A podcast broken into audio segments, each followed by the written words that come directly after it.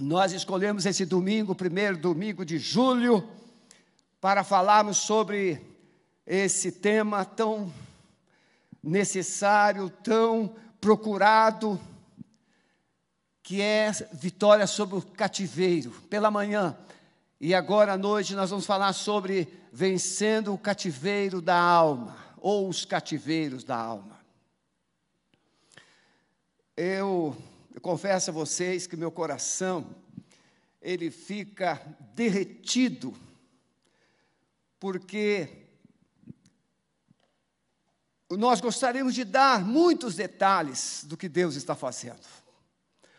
Após, além do, das pessoas que se comunicaram hoje no chat, durante a mensagem da manhã, o culto da manhã, e muito especialmente no encerramento da pregação, após o culto eu comecei a receber mensagens, tanto aqui de Curitiba, do Paraná, quanto fora, de outros estados. Uma pessoa que está em outro estado mandou uma mensagem assim para mim, um áudio: Pastor, eu estou aqui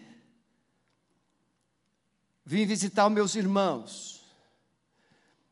E tudo que o Senhor pregou é o que precisa acontecer em nossa família.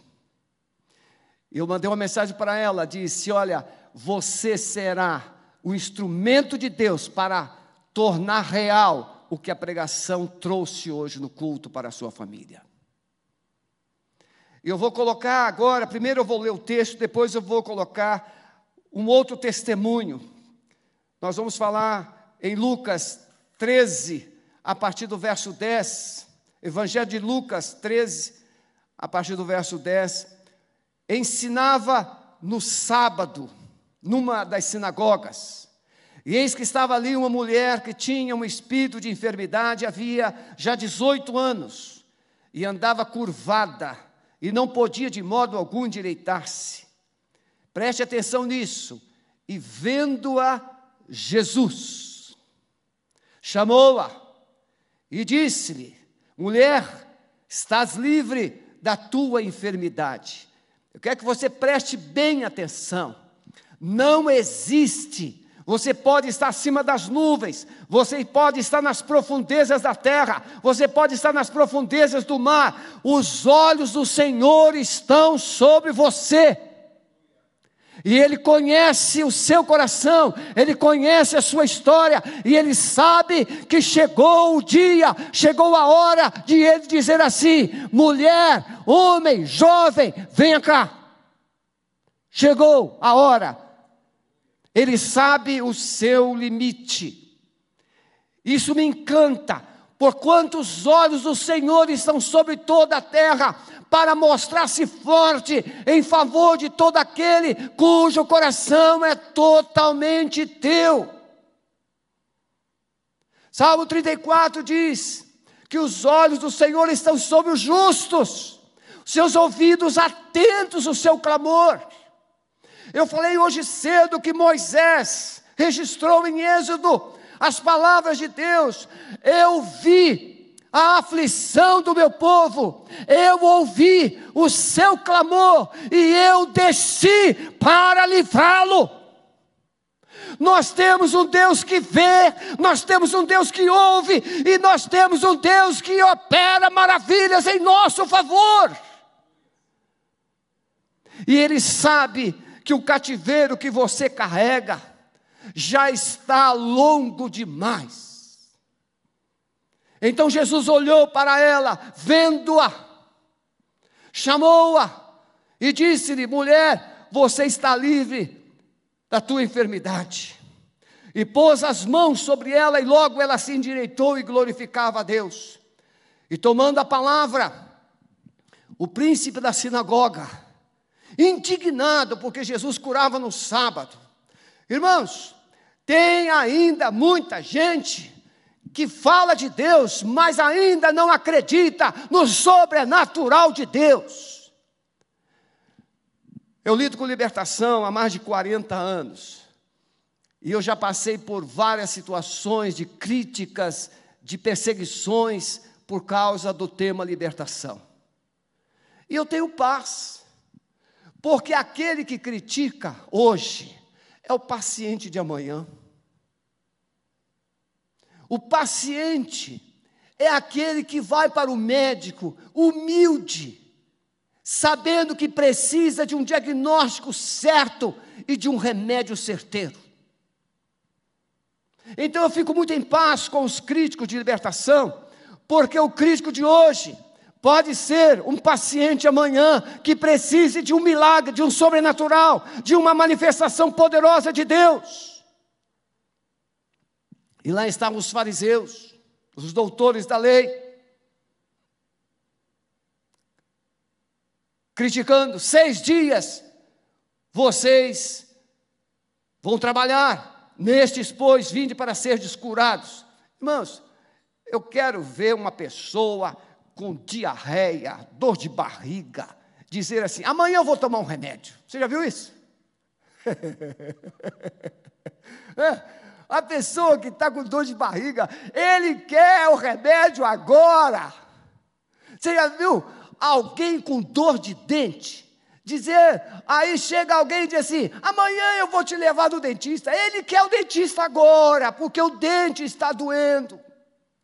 Mas os fariseus, eles conheciam tudo que a lei dizia, mas eles não conheciam Deus, eles conheciam o povo só pela sua miséria e pobreza, mas eles não conheciam o coração do povo. Mas Jesus, ele olha para as pessoas e ele conhece as pessoas de dentro para fora. Jesus não olha o terno, Jesus não olha o vestido, Jesus não olha o sapato, Jesus não olha o seu endereço, Jesus olha o seu coração e ele procura encontrar aí uma chama de fé. E se ele encontrar uma fagulha de fé, ele estende a mão e opera maravilhas. Ele olhou ele sabia que aquela mulher já estava naquela ciranda há 18 anos, ele sabia. Respondeu-lhe, porém, o Senhor e disse: Seus hipócritas, no sábado vocês soltam da manjedoura cada um de vós o boi, o jumento e os leva a beber. E não convinha soltar da prisão no dia de sábado, esta filha de Abraão, a qual há 18 anos Satanás tinha presa. E dizendo ele isto, todos os seus adversários ficaram envergonhados. E todo o povo se alegrava por todas as coisas gloriosas que eram feitas por ele. Eu vou pular a introdução e vou contar essa experiência. Hoje uma família me ligou. Uma pessoa que não é membro da igreja. Essa pessoa ouviu o sermão da manhã. E eu estou dizendo, possivelmente ela está me ouvindo agora. Ligou o esposo e disse: Pastor, minha mulher ouviu a pregação e ela se identificou, tem algo que ela quer conversar com o senhor. E depois nós, nos, nós conversamos. Essa mulher do texto estava 18 anos cativa. 18 anos. Mas essa mulher que me ligou hoje está mais de 18 anos. Há mais de 18 anos que ela foi vítima de uma violência. E ela nunca confidenciou. E hoje Após o culto da manhã, ela chamou o seu marido e contou para ele o que ela passou há mais de 18 anos. E foi esse marido que nos ligou. E nós já estamos providenciando ajuda, atendimento. Eu quero que você entenda que não é por acaso que você está agora conectado. Não é por acaso que você está agora ouvindo essa palavra. O Espírito Santo trouxe você a essa conexão, porque Ele quer fazer uma conexão não só com o seu celular, iPad ou TV, Ele quer uma conexão com o seu coração.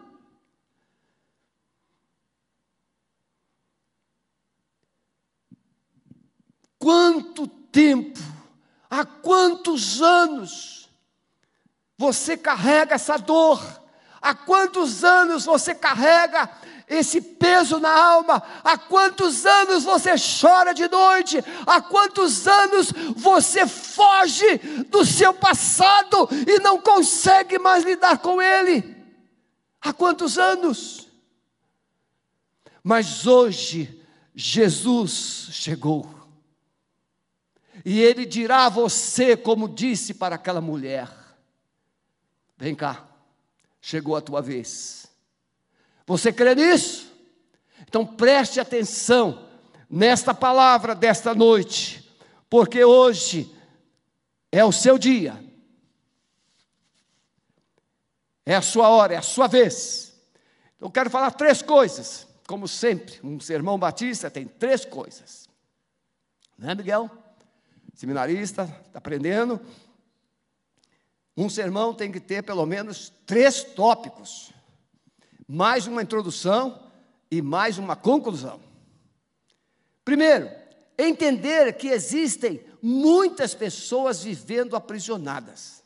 Veja, libertação do cativeiro da alma implica com uma verdade de que muitas pessoas estão aprisionadas há muito tempo, vivendo um aprisionamento. Diz o texto no verso 11: que essa mulher tinha um espírito de enfermidade há 18 anos. E ela andava curvada e não podia de modo algum endireitar-se. Não sei se ela tinha alguma religião. Uma coisa eu sei, nós vamos trabalhar daqui a pouco. Ela frequentava essa sinagoga assiduamente ela não desistiu. Por isso Jesus a identifica como filha de Abraão. Ela era uma mulher de fé. Mas ainda não havia encontrado uma conexão capaz de romper com as cadeias da sua alma, com o aprisionamento da sua alma. Você pode ser religioso, você pode acreditar em Deus, você pode frequentar uma igreja, você pode frequentar um templo, você pode ler a Bíblia, mas se você não tiver uma experiência pessoal com Jesus, o seu cativeiro está aí. É só um cativeiro mais arrumadinho do que o outro. Tem muita gente presa, alguns enjaulados, 10, 20 ou mais na mesma cela. E tem outros que estão com TV, que estão com conforto, come lagosta lá na prisão, mas estão presos. O seu cativeiro pode ser feio ou mais bonitinho, mas cativeiro é cativeiro. Mesmo no meio do povo de Deus, podemos encontrar pessoas cativas e aprisionadas. Nós podemos chegar aqui no culto, levantar as mãos, nós podemos cantar, podemos ler a Bíblia, podemos adorar, podemos conversar, mas quando chegamos no nosso mundo pessoal, lá no nosso mundo mais reservado, no nosso quarto, na nossa casa, o que é que acontece? Solidão, desprezo, abandono, traumas, mágoas, dores, revolta. Porque é isso que você carrega dentro de você. Pode-se ter uma cicatriz e passar maquiagem suficiente para que essa cicatriz seja coberta mas você vai ter que se lavar lá no seu particular. E quando você se lava, a cicatriz aparece. E a dor volta. A revolta se apresenta. Mesmo cativa, essa mulher procura ajuda, ela vai ao lugar aonde o povo de Deus está. Meus irmãos, nós vivemos hoje um tempo, nesses dias de pandemia, estamos reaprendendo uma conexão pessoal com Deus. Porque não há mais possibilidades, pelo menos por enquanto, de cultos presenciais. Então você agora está conectado na televisão, no seu celular, e você ouve a palavra, mas não tem mais aquele irmãozinho para orar com você, não tem mais aquela rodinha de amigos. Hoje você não pode quase falar com ninguém. Essa mulher, ela frequentava a sinagoga, ela buscava de alguma forma uma resposta, ela estava lá pontualmente, talvez fosse a primeira a chegar, a última a sair, ela sentava no último lugar, sentava naquela cadeira lá no cantinho, para ninguém perceber o seu estado de deformação física, a sua vergonha, o seu desprezo além de ser mulher, toda deformada, ela sentava lá, mas ela ficava esperando, ela ficava esperando, e ela esperou, ela esperou, ela esperou 18 anos. Hum, tem gente que não espera nem 18 dias, aí vira as costas e vai embora. Essa mulher perseverou 18 anos.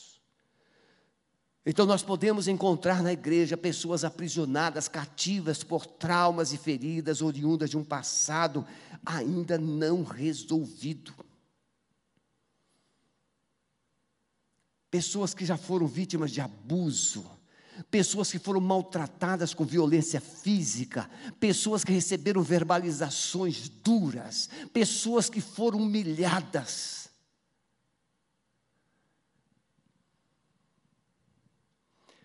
Lendo um livro, uma mulher ouviu do marido: Mulher, quando você está grávida, eu tenho nojo de você. Aquela mulher absorveu aquele nojo. E o autor do livro diz: ela nunca mais sentiu orgasmo. O orgasmo sexual é uma coisa, o orgasmo da vida, a alegria de viver, a alegria de compartilhar, a alegria de se relacionar, a alegria de estar junto, não existe mais. É um defunto de corpo presente, é uma pessoa que está apenas andando, mas já morreu. Pessoas que estão carregando verdadeiros túmulos na alma. Cativeiro retrata uma vida cheia de dor, de angústia, de medo, de desesperança. Pessoas que estão vivendo e não têm uma alternativa, não conseguem ter uma perspectiva de vida. Elas olham para a direita, não vê saída, olham para a esquerda, não vê saída, elas olham para trás, não tem como voltar para consertar, estão aprisionadas.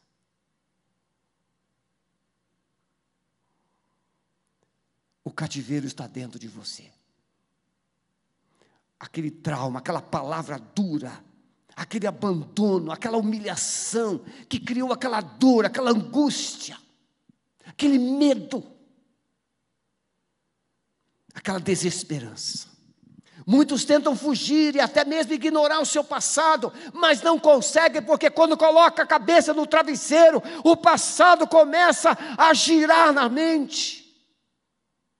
São pesadelos, pesadelos da alma no coração. Precisamos entender que o cativeiro é muito mais que um lugar, é uma prisão de dentro você talvez saiba e conhece talvez algumas pessoas assim. Seja masculino, seja feminino, filhos que deixaram seus lares para sair do que eles chamaram, eu quero sair desse inferno que é a minha casa. Lares traumáticos, lares sem amor, lares violentos, lares sem aceitação, sem palavras de autoestima sem palavras de elogios, sem abraços. Então o filho ou a filha decide se casar para tentar encontrar um pouco de paz, um pouco de esperança, mas ela se esquece de que vão levar aquele ambiente que está no seu lar dentro do coração. Porque as dores não estão dentro das quatro paredes, as dores estão dentro do seu coração. Você pode mudar de endereço, você pode trocar de família, você pode trocar de cônjuge, você pode trocar até de pai, mas a dor vai junto, porque ela está dentro da sua alma. A alma é a sede das emoções. A psicologia antiga trabalhava assim: o que a pessoa pensa é construído, o que uma pessoa pensa é construído por aquilo que ela viveu até ali, desde a sua fecundação, o que ela ouviu, o que ela viu, o que ela recebeu. Então, o que, é que uma pessoa pensa que é? Aquilo que os pais verbalizaram para ela, aquilo que, aquilo que os pais fizeram através de toques, então, se os pais verbalizaram coisas negativas, na mente se construiu uma identidade negativa. Se os pais verbalizaram coisas boas, na mente registrou uma identidade positiva. Se uma criança recebeu abraços e afetos e aceitação, a mente registrou que ela é amada em qualquer lugar. Mas o contrário também é verdadeiro. Então a mente, ela constrói um programa, pensamentos esses pensamentos se desenvolvem em emoções, vontades, desejos. E essas emoções determinam ações, atitudes na vida da pessoa. Então não vai adiantar muito você dizer o contrário, porque na mente daquela pessoa é como escrever num quadro negro. Você é feia. Então não adianta dizer assim, não, você é linda. Na mente dela está escrita, vo, escrito, você é feia. Eu conheci um casal e tentei ajudar a esposa. Pense numa mulher virtuosa, de beleza mas toda vez que ela se olhava no espelho, ela se achava feia. E ela não queria ser mãe, porque ela não acreditava ser capaz. E por que, que ela não acreditava ser capaz? Porque a sua mãe biológica nunca demonstrou amor por ela. Nunca abraçou, nunca beijou, nunca elogiou. Só criticou e desprezou. Essa mulher, bem de vida, opera, é, empresária, essa mulher bonita, ela não queria ser mãe, porque não acreditava ser capaz de dizer para um bebê: Eu te amo. Porque ela não conseguia amar-se a si mesma. Cativeiro da alma. Gente que não consegue se olhar no espelho, gente que não consegue se amar, gente que não consegue se valorizar, gente que não consegue enxergar um centímetro de futuro. Então você pode trocar de endereço, família, você pode trocar de namorado, você pode trocar de roupa, você pode trocar de tudo, mas a sua mente é a mesma. Por isso que a Bíblia diz Transformai-vos pela renovação da vossa mente, para que experimenteis. Se você quer experimentar algo novo, a sua mente tem que ser totalmente restaurada. Mente restaurada, emoções novas, emoções novas, atitudes novas. Tente imaginar vocês sabem muito bem como que uma mulher é crítica, é exigente nos conceitos de si mesma. Uma mulher para chegar ao ponto de dizer assim: eu estou ótima, meu Deus, ela tem que ser muito ótima. Sim ou não? Sim.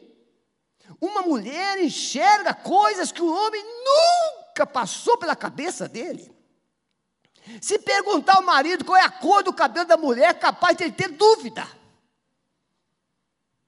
Agora pergunte à mulher os detalhes do marido, ela vai contar tudo, da meia, da cueca, da roupa, do cabelo, até do ronco. Ela tem detalhes. Então, para uma mulher dizer ou se sentir bem, negócio tem que estar top. Agora, tente imaginar uma mulher corcunda, curvada, torta que não recebia elogios, desprezada. Não recebia um olhar de aprovação. Uma, marca, uma das marcas mais doloridas do cativeiro é a insensibilidade. É quando nós vamos, seja na nossa casa, seja em qualquer outro lugar, esperando pelo menos um olhar, um sorriso, mas não acontece. Olha,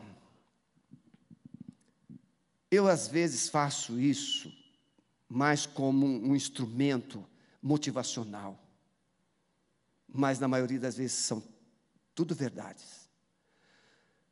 Eu não tive mãe a partir dos sete anos. Eu tive muita, uma infância bem difícil, farta de um lado, chácara, muita fartura, frutas, pescarias, caçadas, brincar de pica até meia-noite. Tive uma infância maravilhosa nesse contexto, mas uma infância difícil. Trabalhar cedo, às vezes ficar dentro de um brejo, plantando arroz ou cuidando de arroz, com até enterrado até o peito. Quando saía, tinha tanta sanguessuga que demorava um tempo para tirar todas. Trabalho não humilha, trabalho não maltrata, trabalho não diminui a autoestima. Sabe o que, que diminui a autoestima? É rejeição. Eu não vou esquecer nunca. Eu tinha mais ou menos uns 14 anos. 14, talvez 14, 15. Meu pai era prefeito da cidade. E eu trabalhava nesse sítio, eu chamava de fazendinha, mas é um sítio do meu amigo, que não gostava muito do meu pai. Mas eu gostava muito dele e eu trabalhava lá. Eu já estava fazendo o segundo grau. E eu cheguei em casa descalço, porque no interior ninguém usa calçado, é só para sair. Eu cheguei de bermuda, sem camisa e descalço. E passei pela sala. Meu pai estava conversando com um deputado. E quando eu passei, o meu pai me chamou: Meu filho, vem cá.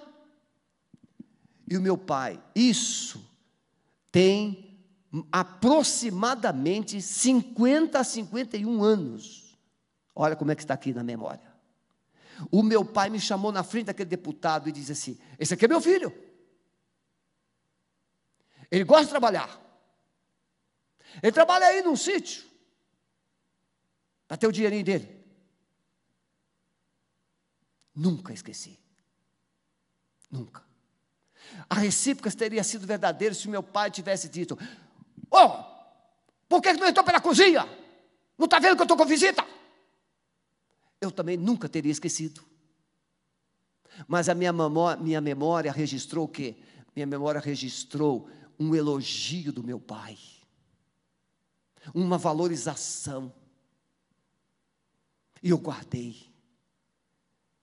E eu trabalhei até os 18 anos no Espírito Santo. Fui para o Rio de Janeiro.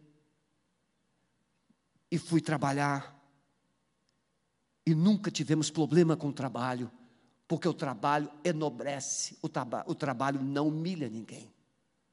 O que humilha é um tratamento inconveniente, um tratamento que castra, que rouba, que destrói a identidade da alma. Essa mulher, nós não sabemos o que é que aconteceu com ela, não sabemos. mas sabemos que tem uma idade, 18 anos. Não sabemos se foi espancada, não sabemos se ela foi humilhada, não sabemos se ela foi abusada, não sabemos se ela guardou um ódio no coração, não sabemos. Eu só sei que ela ficou toda torta. E tem muita doença que é somatizante. Tem muita gente ficando com atrofia muscular, com dores lombares, com dores nas costas, com dores em todo lugar do corpo, porque a alma está um depósito de lixo. Raiva, ódio, ressentimentos. Eu não sei, a Bíblia não diz, a Bíblia só diz que era 18 anos, que Satanás e quando a Bíblia diz que Satanás estava agindo, é porque havia uma legalidade. Não vamos discutir o mérito se era justo ou injusto. Aquela mulher absorveu algo que foi feito e só negou, guardou. E agora Jesus vai resolver. Segundo lugar, Precisamos entender que todo cativeiro pode ser vencido. Seja o cativeiro, você pode estar 10 anos, 20 anos, 50 anos. O cativeiro pode ser vencido. Vendo a Jesus, chamou-a. Muitas pessoas não estão conseguindo se libertar de seus cativeiros pelo fato de viver a passividade. Você sabe o que é isso? Passividade. É aquela pessoa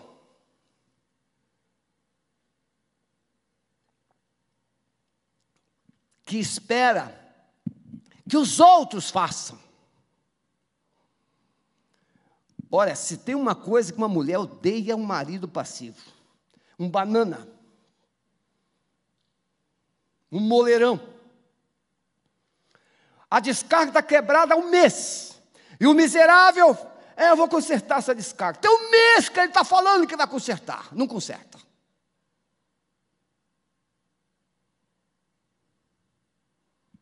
Tem uma goteira. O banheiro está quebrado. O chuveiro está quebrado.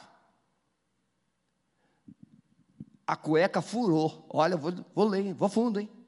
A cueca furou e o miserável não enxerga.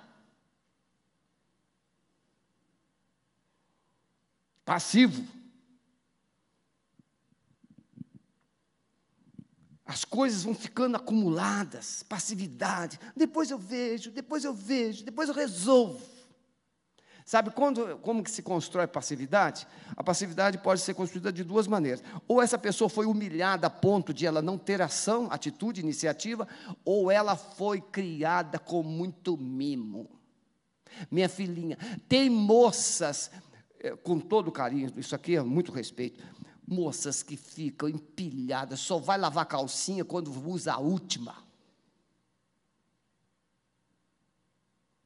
E ninguém me falou, não.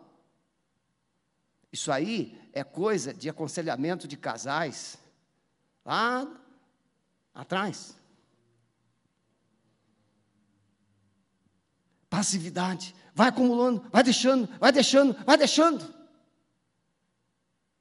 Passividade. Só vai estudar para a prova final. Não acontece isso? Não quer estudar o ano todo. Quando chega no final do ano, tem que tirar uma nota alta, senão fica reprovado. Aí fica estudando, estudando, estudando. Por quê? Ficou passivo o ano todo. Aí tem que tirar uma nota alta no, na prova final. Passividade. Coisas que você vai deixando de fazer. Mas um dia você vai ter que enfrentar. Irmãos, eu tenho uma admiração pela minha esposa tremenda. Às vezes, a, as colchas que a gente dorme, usa para dormir, na minha ótica, está tudo ótima. E de manhã ela fala assim: pode ficar tranquilo, vou botar tudo para lavar. Eu olho assim, mas parece que está tudo limpinha. Aí tira lençol, tira fronha, tira tudo, bota para lavar. Aí o homem que não entende essas coisas assim, mas parece que está limpo. Hã? Eu não vou contar um segredo aqui porque eu não sou bobo. Mas eu poderia contar como é que o homem vê diferente da mulher. Muitas pessoas, então, não estão conseguindo se libertar por causa dos seus cativeiros, por causa da passividade. Estão deixando para depois, estão deixando para depois, ficam esperando uma oração poderosa. Chegam na igreja, chegam perto do pastor, o pastor virou um amuleto. Aquela líder de oração virou um amuleto. Ah, a irmã Doquinha, bota a mão aqui, irmã Doquinha, me unge, ora por mim, que eu estou, eu estou precisando de uma oração forte. Não é oração forte que você precisa, você precisa de uma atitude. Porque a oração forte é igual a um comprimido para dor de cabeça que eu tomei daqui a, ainda há pouco, que a dor de cabeça vai embora, mas a causa da dor de cabeça ficou. Você tem que ver o que é que está causando a dor de cabeça. Se comeu uma coisa errada, se está com problema com óculos, óculos está com a lente errada, o fígado, ou se é um espírito mau, tudo isso dá dor de cabeça esperando ajuda externa, não entendem que libertação é de dentro para fora. Não adianta o pastor fazer uma libertação expulsar o seu demônio, mas o demônio vai voltar e vai voltar pior, porque a sua casa continua passiva, sem ordenação. Você tem que arrumar a sua casa, você tem que arrumar a sua vida. Você precisa querer ser liberto, precisa querer ser liberta. A maior arma para se libertar do cativeiro é o amor. Irmãos, mas o amor, ele precisa estar aqui. Eu vou pregar um sermão domingo que vem, que Deus me deu aqui hoje de manhã, do cativeiro para a adoração. Deus me deu essa palavra aqui, o sermão de domingo que vem já está pronto, mas Deus mandou substituir, viu Marcelo? É fazer, fazer outro, do cativeiro para adoração. Mas para você sair de um cativeiro para se tornar um adorador, você tem que ter atitude. Ninguém se torna um adorador sem atitude. Amor Jesus ensinou que tem solos diferentes, semente à beira do caminho, no meio dos espinhos, no meio das pedras e boa terra. A semente no beira do caminho, ela nem conseguiu germinar. O texto diz que os pássaros vieram e comeram. Sabe, e Jesus vai dar a explicação que os pássaros é Satanás que vem e tira a semente, tira a palavra. Mas tem o solo, ó, pedregoso e solo espinhento, que é o que? As pressões da vida e as as tentações. Pressões, pessoas que ficam te criticando, te cobrando, te humilhando. E as tentações são os desejos da carne e do mundo. Tudo isso aborta o amor de Deus no seu coração. Mas se não tiver amor no seu coração, primeiro por você mesmo, por você mesma. Como que uma mulher vai se amar se sentindo tão feia? A maior arma então é o amor. E Jesus, vendo que aquela mulher não tinha, ele olhou para ela e amou aquela mulher. Ele disse: mulher, vem cá. Irmãos queridos, eu já contei isso aqui uma vez, ou até mais. Lá em Portugal, eu atendi uma, uma senhora, bem até jovem, ela deveria ter uns 40, 40 e poucos anos. Ela foi vítima de abusos por vários homens. Ela tinha um ódio no coração tremendo.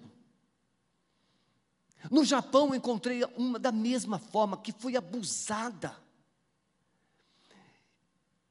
As duas foram libertas pela mesma maneira. Deus mandou, o Espírito Santo mandou abraçar e ministrar amor. Jesus te ama, Jesus te ama, Jesus te ama. Amor. Se o seu coração não se permitir amar, a libertação não chega. Jesus olhou para aquela mulher e disse: Mulher, vem cá. Ele, quando Jesus viu aquela mulher, ele revelou um profundo amor por ela e ele chamou-a para perto de si. Eu quero que você entenda que nesta noite o Senhor Jesus está te vendo, o Senhor Jesus está enxergando a sua história, Ele sabe quanto tempo você está sofrendo, e Ele está dizendo assim: vem cá, chega mais perto, chega mais perto, ouça com mais atenção, porque eu tenho hoje uma palavra de vida, eu tenho hoje uma palavra de restauração, eu tenho um futuro, como, Isaías, como Deus mandou Jeremias escrever para o povo de Israel que estava na Babilônia, eu bem sei os pensamentos que tenho a respeito de vós, pensamentos de paz, pensamentos de bem, pensamentos para vos dar um final feliz, um futuro e uma esperança. Você pode estar exigindo um gesto de amor de Jesus ainda hoje. Pare. Você pode estar dizendo assim: ah, mas Deus não me ama, Deus nunca me amou, Deus nunca se importou comigo. Eu quero que você pare agora e escute com atenção. Você que está me ouvindo, seja agora, seja durante a semana, quando você baixar essa mensagem. Pare agora, feche os olhos por um segundinho e visualize a cruz. E veja Jesus preso naquela cruz por três cravos. Jesus foi pregado naquela cruz, porque ele decidiu te amar. Aquele sangue, aquela dor, aquele sofrimento era seu. Jesus tomou sobre si, porque ele decidiu te amar. Ele decidiu te amar. E por isso ele tem autoridade para dizer: quem quiser vir após mim, negue-se a si mesmo, Tome cada dia sua cruz, vem e segue-me. Todo cativeiro precisa ser confrontado com o poder de Jesus. Jesus colocou as mãos sobre aquela mulher e ela se endireitou. É interessante que a libertação dessa mulher tem duas etapas. Primeiro, Jesus dá uma palavra para ela: mulher, você está livre desse teu mal mas ela continuou torta. E depois Jesus coloca a mão sobre a sua cabeça e ela se endireita. Tinha duas áreas: a área emocional, que veio pela voz, que veio pela palavra, e a área física, que veio pelo toque. Ela precisava da cura nas duas áreas: a área emocional e na área física. Em terceiro e último lugar, meus irmãos, resultados. Quando uma pessoa ela passa por libertação, nós podemos observar algumas mudanças. Eu vou mostrar muito isso domingo que vem pela manhã. Eu tive uma ovelha lá no Rio de Janeiro que ela tinha um centro, ela estava montando até o centro ainda. Ela estava, ela era uma filha adotiva, ela tinha uma série de revoltas e uma mulher muito simpática. Ela e o marido ficavam no bar, eles não eram casados. Ela e o marido tinham uma filha adotiva. E o diabo, Satanás havia dito para essa mulher, pastor Maurício sabe de quem eu estou falando, a Leia. Ela veio aqui quando nós inauguramos o culto do Ministério de Libertação. Uma menina de Deus, mas ela o Satanás disse para quando ela começou o processo de libertação, eu fazia com ela os aconselhamentos, o processo de libertação, e nesse meio, preparando-a para o batismo, ela, Satanás disse assim: Você pode ir para a igreja, mas você nunca gerará um filho, porque ela tinha uma filha adotiva. E ela foi firme, ela foi liberta, no dia do batismo, a igreja toda, Igreja Batista Central em São João de Meriti, a igreja pediu que a igreja ficasse em pé. E nós erguemos as mãos e cantamos o cântico: Não há Deus maior, não há Deus maior, não há Deus melhor do que o nosso Deus. 30 dias depois do batismo, a Leia estava grávida. Porque Satanás deu uma palavra de maldição, mas a igreja lançou uma palavra de vida, de restauração. E os frutos, essa mulher, ela era secretária do delegado de polícia, muito respeitada. Ela pediu demissão. E ninguém entendeu como é que uma mulher pede demissão de uma função daquela. Ela pediu demissão e ela foi trabalhar vendendo doces e salgadinhos. Viu, Edna? Doces e salgadinhos. E ela se tornou uma empresária. E Deus abençoou. Nós fizemos o casamento dela. Aquele marido que não queria saber de casamento, porque não era marido, era morava junto. Fizemos o casamento, fizemos o batismo. Aquele marido parou de beber. Porque as marcas da libertação é colocar o pecado na cruz, é colocar as feridas na cruz, é colocar o cativeiro na cruz e ser liberta para viver uma nova vida. Agora ela é chamada de Leia de Deus. Ela começou a pregar em várias igrejas, dando testemunho, comia a palavra. Toda pessoa livre é feliz. Ela era feliz, ela não tinha mais um emprego, ela não tinha mais salário, ela não tinha mais nada, mas ela tinha Jesus, e com Jesus ela enfrentou tudo e todos e conquistou. Ela teve uma filha linda, ela é loira, e a filhinha nasceu loirinha, linda. Aquela mulher curvada, recebe uma palavra de Jesus: mulher, você está livre. Ela recebeu. Ela recebe o toque de Jesus e ela se endireitou. Libertação não é só dar você um gostinho de você poder fazer o que quer. Libertação é endireitar a sua vida no prumo de Deus.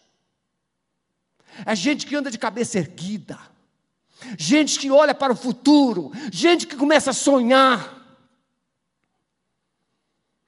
Agora essa mulher anda de cabeça erguida, os olhos dela agora estão cruzando com os olhos das pessoas. Não há mais do que se envergonhar, o passado não mais determina o que ela deve ou não deve fazer.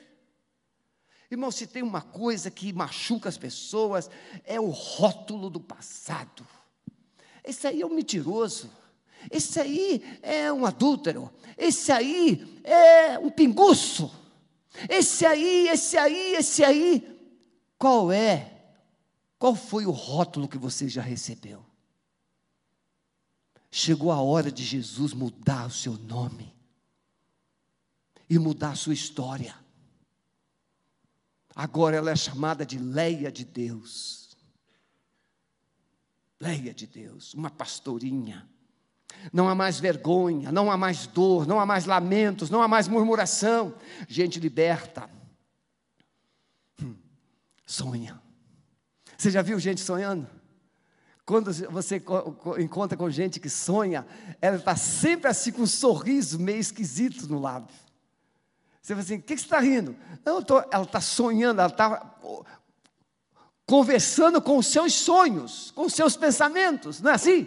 A pessoa começa a conversar com o seu coração. Ó, oh, veja, a moça que ainda não tem namorado, e ela vai assim: Jesus está dizendo que o meu galã está chegando, e ela começa a rir com ela mesma. Ela e o Espírito Santo. É, ele tem olhos verdes, ele tem olhos azuis, ele é alto, ele tem dois metros de altura, ela tem um metro e cinquenta, mas ela está. E ela sonha. Por quê? Porque agora o passado não diz mais qual é o futuro dela. É Jesus que diz. Eu quero encerrar essa palavra, vou chamar os músicos para vir. Você pode sair, deixar o seu cativeiro hoje. Jesus está te chamando para perto dele.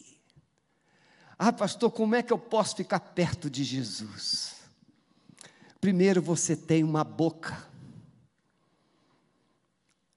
Romanos capítulo 10, a partir do verso 8, te ensina isso. Se com a tua boca, A palavra está junto de ti, na tua boca, no teu coração. A saber, essa palavra da fé que pregamos. Se com a tua boca você confessar, todo aquele que invocar o nome do Senhor será salvo. Se você ler a palavra de Deus, você precisa entender que é Deus que está falando com você, o Espírito Santo está falando com você. Então você comece aí na sua casa, na sua vida pessoal, comece a conversar com Deus. Você não precisa de imagens, você não precisa de ídolos, você precisa de Deus, você precisa da palavra. É só a palavra é a palavra que vai gerar fé no seu coração. Você precisa se aproximar. Jesus disse assim para aquela mulher: mulher, venha cá. Ela estava na última cadeira, isso eu estou dizendo, a Bíblia não diz. Ela estava lá na última cadeira, humilhada, escondida, fugitiva, mas Jesus disse: mulher, venha cá. Hoje o Senhor Jesus está te chamando para dar um passo à frente. Hoje o Senhor Jesus está chamando para você tomar uma atitude, tomar uma decisão de ser livre, de ser liberta. E se você quer ser livre, se você quer sair do seu cativeiro, você tem que clamar pelo nome que é sobre todo nome, o nome de Jesus. É Ele que te liberta. Dr. Neil Anderson diz no seu livro Quebrando Correntes: quem te liberta é, a, é Jesus, é a verdade, mas o que te liberta é a sua atitude de fé.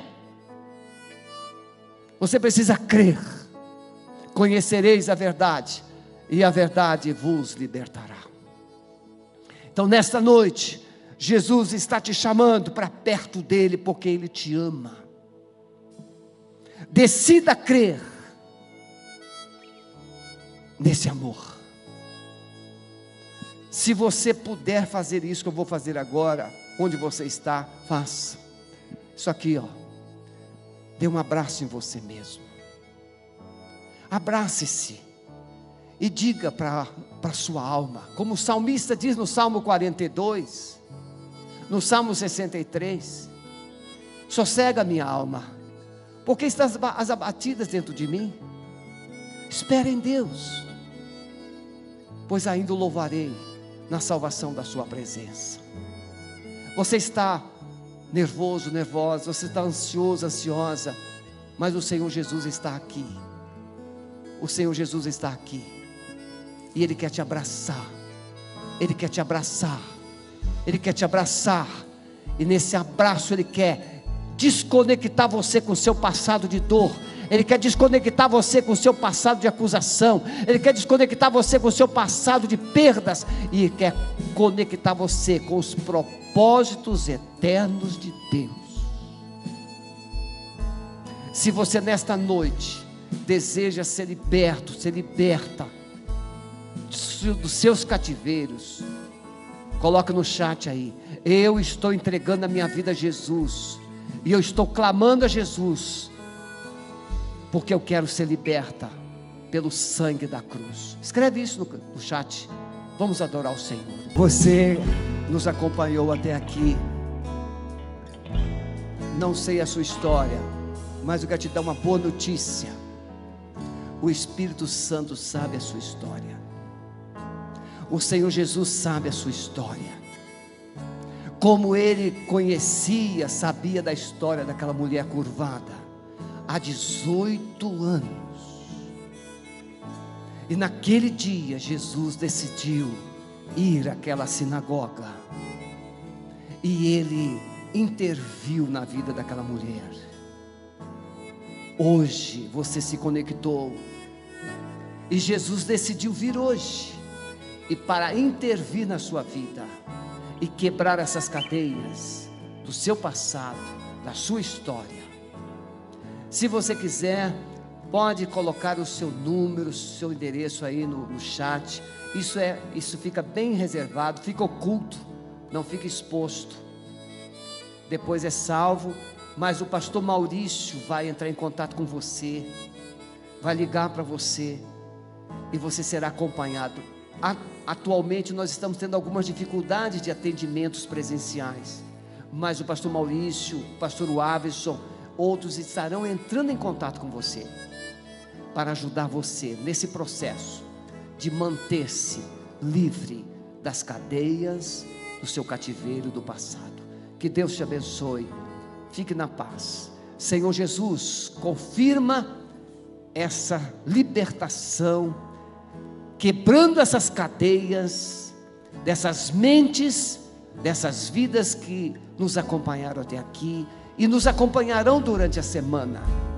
Amado Espírito Santo, agora eu lanço uma palavra de fé, que não recuarão, não desistirão, e cubro cada uma delas com o poder do sangue que Jesus derramou na cruz, e todas as obras de Satanás estão sendo anuladas e desfeitas, destruídas, no poder do nome de Jesus. Deus te abençoe, fique na paz. Muito obrigado pela sua presença.